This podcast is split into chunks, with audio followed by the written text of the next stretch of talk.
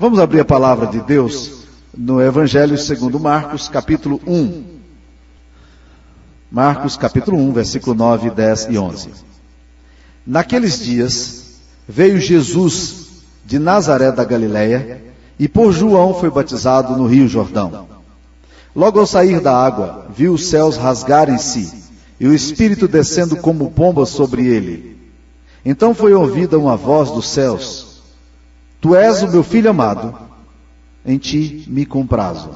Uma outra tradução diz: Tu és o meu filho amado, e eu tenho muito prazer em você. Meus queridos irmãos, um dos autores que eu gosto muito de ler, é, o nome dele é John Piper. John Piper escreveu um clássico em teologia, e ele é um pastor batista americano, e ele escreveu um clássico chamado Desiring God, e foi traduzido em português como a teologia da alegria. É provável que o John Piper esteja aqui no Brasil, na, no encontro da CEPAL, que muitos irmãos participam aqui no ano que vem, no ano de 2007. Mas eu fiquei impressionado porque John Piper escreve, monta toda a tese dele em cima da afirmação da primeira pergunta do nosso catecismo maior. A primeira pergunta diz o seguinte: qual é o fim principal do homem? E muitos aqui sabem de cor e salteado porque já estudaram isso na escola dominical, já leram o catecismo e sabem.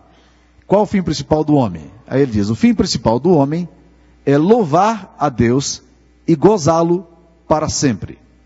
E é interessante porque durante muito tempo da minha vida, um pouco antes do John Piper, eu já tinha descoberto que havia um equívoco na minha leitura desse, da primeira pergunta do catecismo. Porque quando eu respondia, eu não dizia que o fim principal do homem é louvar a Deus e gozar a Deus. Mas eu dizia que o fim principal do homem era louvar a Deus e glorificar a Deus. Mas John Piper, mais, mais do que nunca, acentuou essa verdade no meu coração, quando ele, diz, ele reafirma o fato de que nós somos chamados com dois propósitos na vida. Nós somos chamados, o primeiro propósito nosso é o propósito da gente glorificar a Deus. E o segundo propósito da nossa vida é desfrutar a nossa relação com Deus. É provável que a gente até entenda um pouco da primeira parte, de que o fim principal do homem é glorificar a Deus. Mas eu gostaria de pensar com os irmãos, e talvez seja uma crise sua, que muitos de nós nunca encontramos prazer em Deus. A gente se aproxima de Deus muitas vezes muito mais por, uma, por um medo de sermos castigados, muito mais porque aprendemos que temos que vir à casa de Deus, ou estarmos buscando a Deus, ou trazermos nossos dízimos a Deus, ou caminharmos com Deus, porque o homem sem Deus não pode viver, afinal. Mas nós perdemos muito a capacidade de discernir o fato de que Deus nos chama para um relacionamento de prazer com Ele. E aqui eu queria caminhar um pouquinho mais, porque John, John Piper afirma o seguinte: que se nós caminhamos com Deus, e nós não desfrutamos a nossa relação com Deus, nós ainda não glorificamos a Deus como nós deveríamos glorificar. Porque o objetivo de Deus é que nós o glorifiquemos, e John Piper reafirma dizendo que o objetivo dele é que a gente o glorifique, desfrutando da relação dele. E que a única forma que nós temos de, de realmente glorificar a Deus é encontrando essa relação de prazer que nós precisamos ter com o Pai. Ora, se essa teologia está certa, e eu creio que ela está, e se essa teologia descer para o nosso coração, meus queridos irmãos, eu gostaria de dizer para vocês que haveria uma revolução na nossa forma de adorar a Deus. Absolutamente. Uma revolução na nossa forma de adorar a Deus. Agora, quando eu leio esse texto aqui, eu percebo exatamente isso acontecendo. E é bom que você perceba que aqui no versículo 1, no capítulo 1, versículo 9 a 11, Existe uma manifestação trinitariana. Por quê? Porque nós temos o Jesus de Nazaré, que vem da Galiléia. Esse Jesus é o Messias, o Cristo, é o Filho do Deus Pai, é o Filho do homem, segundo a profecia de Daniel, é aquele que era, que é e que há de vir, aquele que fez todas as coisas e sem, sem a sua palavra nada do que foi feito teria sido feito, porque ele é o Logos de Deus. Jesus está aqui no versículo 9 presente. Diz a Bíblia que no versículo 10 que logo ao sair da água, viu os céus rasgarem-se e o Espírito descendo como pomba sobre ele, portanto temos uma manifestação aqui do Espírito Santo. E no versículo 11 nós temos a palavra do Pai que vem confirmar todo aquele momento, dizendo: Tu és o meu filho amado, em ti me comprazo. Então, antes de mais nada, eu gostaria de dizer para aqueles que, por alguma razão, tenham dúvidas sobre a questão trinitariana, sobre a questão do Deus Pai, Filho, Espírito Santo, três pessoas subsistindo em forma de uma só, como nós professamos, eu gostaria de dizer que não só nesse texto aqui, mas no batismo, nas bênçãos apostólicas, sempre a presença trinitariana está presente. Desde Gênesis até a, carta de, de, os evangelhos de João e passando pela Bíblia inteira, a presença trinitariana está sempre presente. Agora, o que é mais surpreendente na Trindade é que a Trindade ela vive uma relação de absoluta, de absoluta fraternidade. E se nós quisermos entender a questão da Trindade, e se nós quisermos aprender a viver como comunidade, a melhor forma é olharmos o Deus que nós temos. O nosso Deus é um Deus trinitário. O nosso Deus não é um, o Deus solitário, mas é um Deus fraterno, um Deus solidário. A Bíblia nos apresenta um Deus que, quando vai criar o homem, se senta num conselho e ele diz: Vamos fazer o homem a nossa imagem e semelhança. Façamos o homem a nossa imagem e semelhança. A Bíblia nos mostra um Deus que se relaciona, Deus Pai, Deus Filho e Deus Espírito Santo, eles se subordinam uns aos outros, sem que haja, na verdade, nenhuma expressão de autoritarismo de domínio de um sobre o outro. Os três exercem uma mesma função e os três trabalham para o mesmo objetivo. E se nós quisermos aprender a viver em comunidade, a melhor forma, o melhor ponto de partida é começarmos a ver como é que o Deus Pai, Deus Filho e Deus Espírito Santo funcionam. É interessante que há dois conceitos na Bíblia que o islamismo nunca jamais permitiria que acontecesse. O primeiro deles é o Deus que não é o todo solitário. Quando você fala de Maomé, ou quando você fala de Alá, no conceito, no conceito é, islâmico, Alá é aquele Deus solitário, o outro, absolutamente distante e diferente. No islamismo, por exemplo, não existe o conceito de Deus Pai. Deus não é Pai no Islã. E não há conceito também de Deus como amor. Deus no islamismo, ele é poder. Ele tem domínio.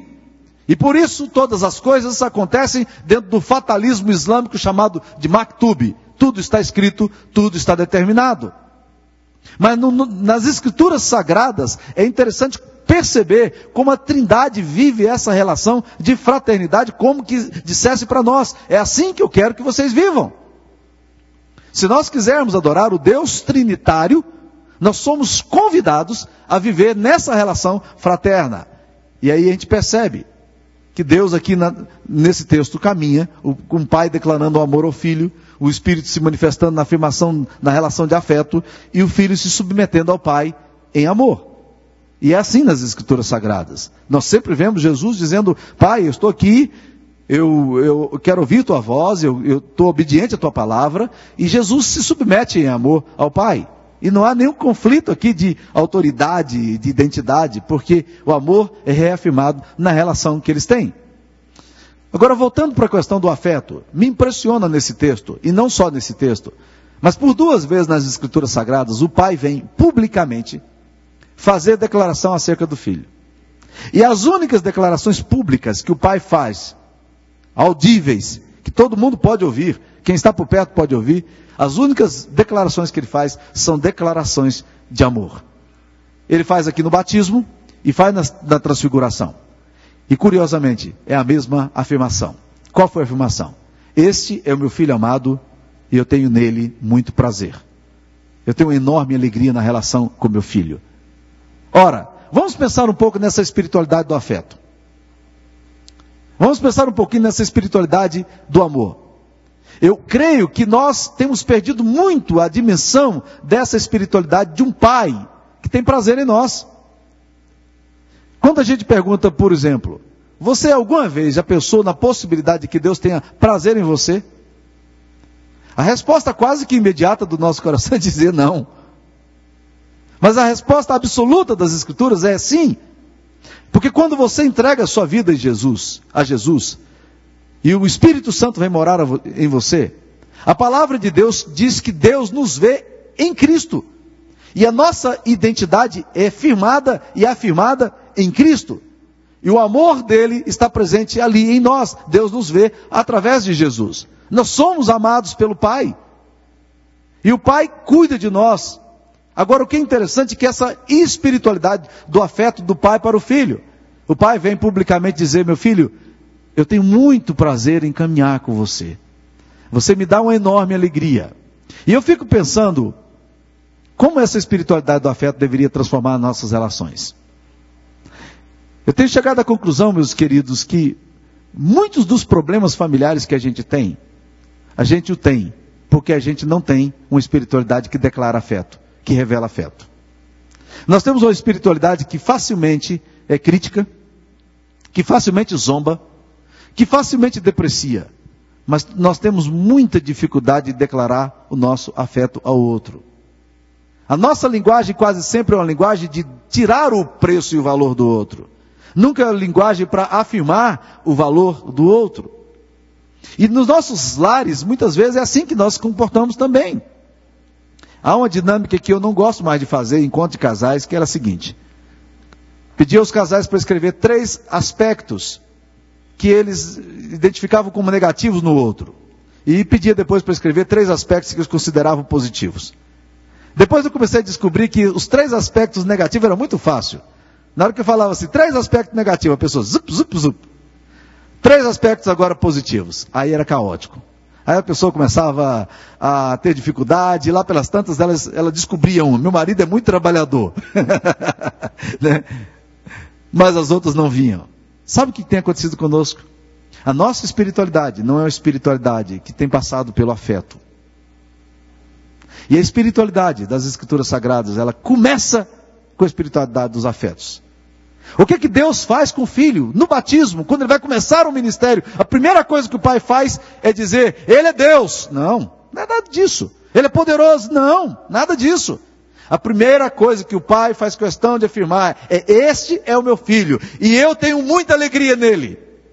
Eu encontro um enorme prazer nele. Você já parou para pensar nos efeitos que isso teria no teu, no teu lar? Se você pegasse o seu filho, pré-adolescente ou adolescente, criança não é muito difícil em dizer isso, não, ou jovem, e olhasse nos olhos dele ou dela, e com sinceridade, e com clareza, dizermos o seguinte: meu filho, minha filha, eu tenho muito prazer em você. Meus queridos irmãos, sejamos honestos. Essa, essa linguagem é uma linguagem fácil da gente dizer? Seja honesto, quanto tempo faz que você não chega para o seu filho e para sua filha e você afirma essa relação de afeto? Honestamente. Mark Twain, um humorista americano, ele dizia o seguinte: que com um bom elogio ele era capaz de andar um mês.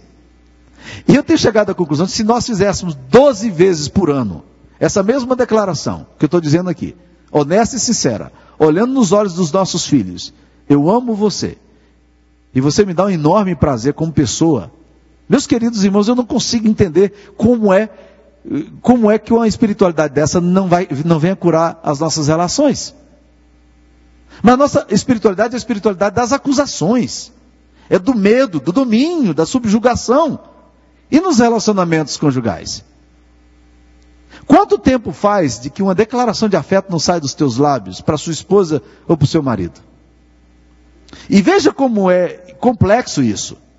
Porque na nossa linguagem, a nossa linguagem é uma linguagem depreciativa sempre. E eu gosto de pensar nessa questão da depreciação, porque depreciar literalmente significa eu tiro o preço seu. Eu esvazio você do valor que você tem. É o que nós fazemos, por exemplo, quando nós vamos comprar um carro e nós queremos que o carro barateie. A gente olha assim e diz assim, é, o carro está muito bom, mas o pneu está careca. O carro está bom, mas tem um risquinho aqui no para-choque, né? Ah, o carro está bom, mas a maçaneta não está funcionando muito bem. Ah, o carro está bom, mas você está fazendo o quê? Você está tirando o preço do carro. Você quer que o valor do carro seja reduzido. Ora, é assim que a gente faz em casa. A gente está sempre tirando o preço do outro. A gente deprecia o outro. Quando a gente aprecia, a gente dá preço a gente dá valor, a gente dá dignidade E eu quero desafiar você a fazer um exercício que vai te transformar no sentimento, vai te dar o sentimento mais hipócrita da vida da primeira vez que você fizer. É chegar para o seu filho, para sua filha, para o seu esposo ou para alguém que você sabe que precisa dizer, para sua esposa, e olhar nos olhos dela e dizer: Eu tenho muito prazer em você. Você me faz um bem imenso na alma. Você me dá muita alegria. Oh, como está faltando isso em nós. Porque a espiritualidade nossa não é a espiritualidade que ouve essa voz e que fala e afirma essa voz. A nossa espiritualidade é da depreciação. Mas vamos pensar um pouquinho mais. Eu quero trazer vocês também a considerarem um pouco da apreciação de Deus para você. Do valor de Deus para você. E eu acho que esse é um outro aspecto extremamente esquecido em nós. Nós não temos ouvido a linguagem de apreciação do Pai. Nós não temos entendido o amor do Pai por nós. E apesar de que Cristo morreu na cruz, apesar de que o Espírito Santo esteja testificando em nosso coração, nós ainda continuamos ouvindo a voz do acusador, nós ouvimos a voz do diabo, e a gente anda deprimido, mal-humorado e com o coração vazio, porque a gente não consegue perceber o quanto o Pai nos ama. Você alguma vez na vida sentiu que Deus se deleita em você? Você alguma vez na vida sentiu que o Pai encontra prazer em você? Eu tô, não estou falando aqui do prazer que você encontra quando você traz uma oferta boa para a igreja e diz, ei, agora 10 a 0 para mim, o Pai vai gostar de mim. Essa mentalidade é mentalidade de escravo. O escravo acha que o, que o patrão vai gostar, o dono dele vai gostar, quando ele, ele fizer alguma coisa boa. Porque ele precisa ficar constantemente tentando provar para o pai ou para o patrão dele, né? Constantemente para o patrão, que ele realmente é uma pessoa boa e digna de ser aceita. Mas o Evangelho nos ensina uma outra linguagem. O Evangelho não diz eu faço as coisas, por isso Deus me ama. O Evangelho me diz Deus me ama e por isso eu faço as coisas. O Evangelho não diz faça as coisas porque agora o Pai vai gostar de você se você fizer uma pessoa, for uma pessoa boa, tiver credenciais boas, performance boa. O, o Evangelho está dizendo o Pai se agradou de você por meio de Jesus. Você já ouviu a voz do amor do Pai por você? Você já entendeu o afeto do Pai por você? Esse amor do Pai tem mudado a sua vida? Ou você ainda está morrendo de medo do chicote que pode vir do, daquele que não é seu pai, mas daquele que é, que é seu Senhor? Eu quero te convidar nessa noite a vir para uma relação de afeto com o Pai. Porque eu não creio que a espiritualidade cristã possa caminhar por outra via senão essa. E eu concordo perfeitamente com John Piper, quando ele afirma que o fim principal do homem é glorificar a Deus. E a melhor forma de você glorificar a Deus é encontrando deleite nele, prazer nele. O Pai vai ficar feliz conosco quando nós soubermos o quanto Ele está feliz em nós por meio de Jesus. O problema nosso é que enquanto nós não entendermos o amor do Pai, a nossa identidade vai estar confusa para nós. Enquanto nós não entendermos o amor de Deus por nós, nós não temos cura na nossa alma. O apóstolo Paulo um dia entendeu isso. Ele escreve em Romanos capítulo 8, versículo 1. Agora, pois, nenhuma condenação há para os que estão em Cristo Jesus. Ele estava dizendo que bênção. No capítulo 5, versículo 1 de Romanos, ele fala também: Justificados, pois, mediante a fé, nós temos paz com Deus. Ou seja, eu, a minha relação com Deus é uma relação de paz. Eu encontro paz em Deus. A minha vida está reconciliada em Deus. Meus, meus irmãos, é isso que o Evangelho nos ensina. Foi isso que o Pai fez por nós. E o nosso modelo de cristianismo tem que começar pela espiritualidade e pela afetividade. O afeto tem que estar norteando a nossa relação, não só com o pai, mas uns com os outros. Então eu quero te convidar nessa noite a vir para esse lugar e a partir para essa experiência do amor do Pai por você. Você alguma vez na vida já sentiu que Deus tem prazer em você? Você alguma vez na vida sentiu que Deus ama você? Existem muitos filhos dentro e fora da igreja, que estão quebrados emocionalmente. A gente fora da igreja e dentro da igreja quebrado emocionalmente. E normalmente a gente se quebra emocionalmente por causa de pressupostos errados que nós temos na alma. Conversava com a Sara essa semana de uma filha de um amigo muito especial nosso que mora nos Estados Unidos, que nós estivemos com eles também. A filha dele, quando tinha 16 anos de idade, a minha esposa pegou na tentativa de conversar com ela, ajudá-la, já vinha aconselhando e sabia das dificuldades do relacionamento. Essa menina hoje vive um inferno na alma, uma menina completamente quebrada. Mas aos 16 anos de idade, indo para a escola com a Sara, numa exposição que a Sara ia fazer, ela levou essa menina com ela.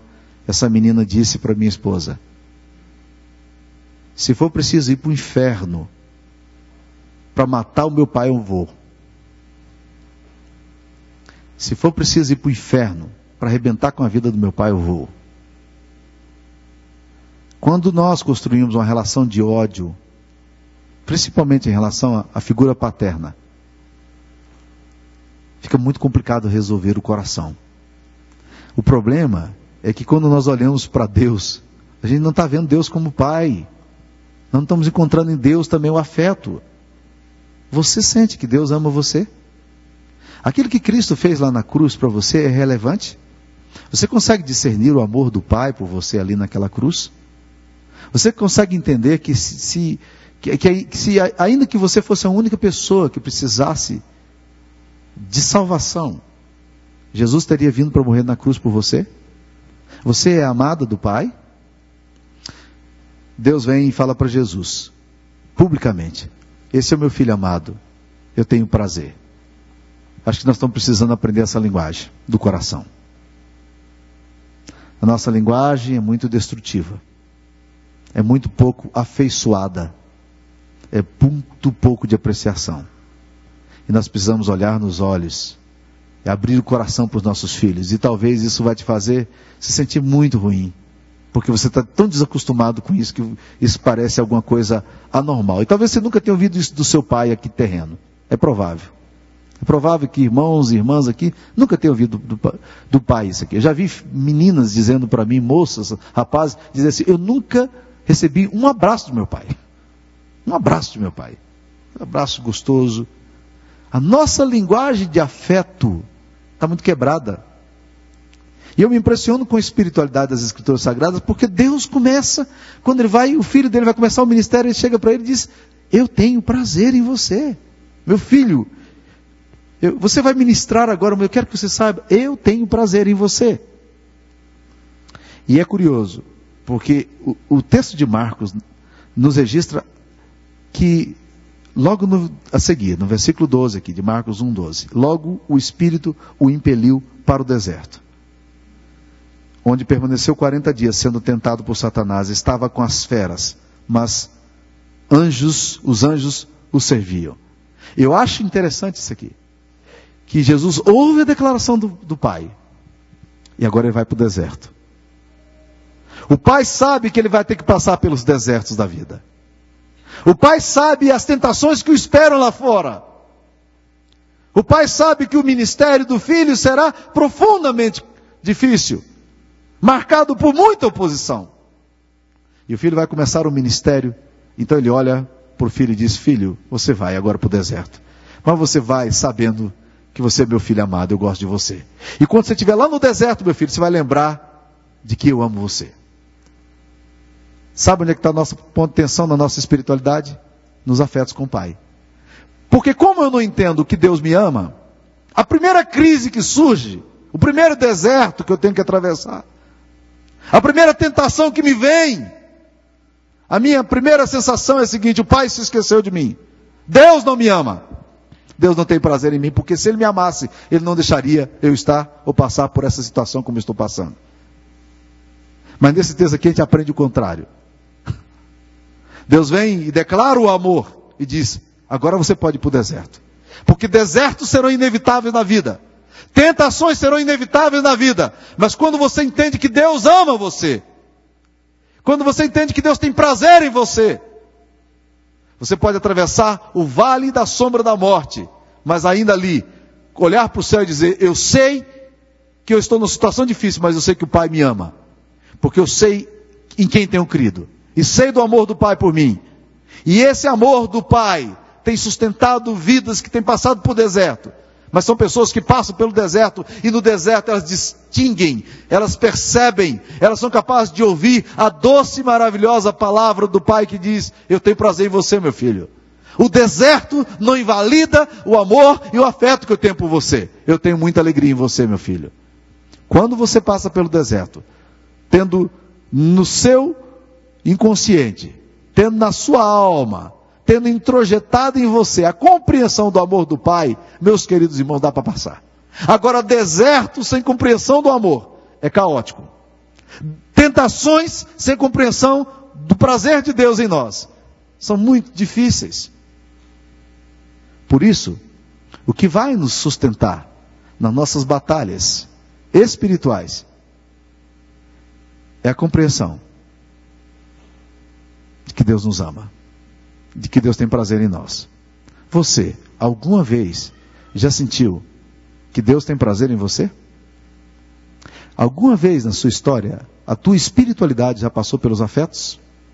Ou a sua espiritualidade ela é apenas escolástica, dogmática, ela é apenas mental? No dia que a espiritualidade do Pai, do afeto, do coração, passar pelo teu coração, você pode ir para o deserto. Porque no deserto você vai perceber o amor do Pai.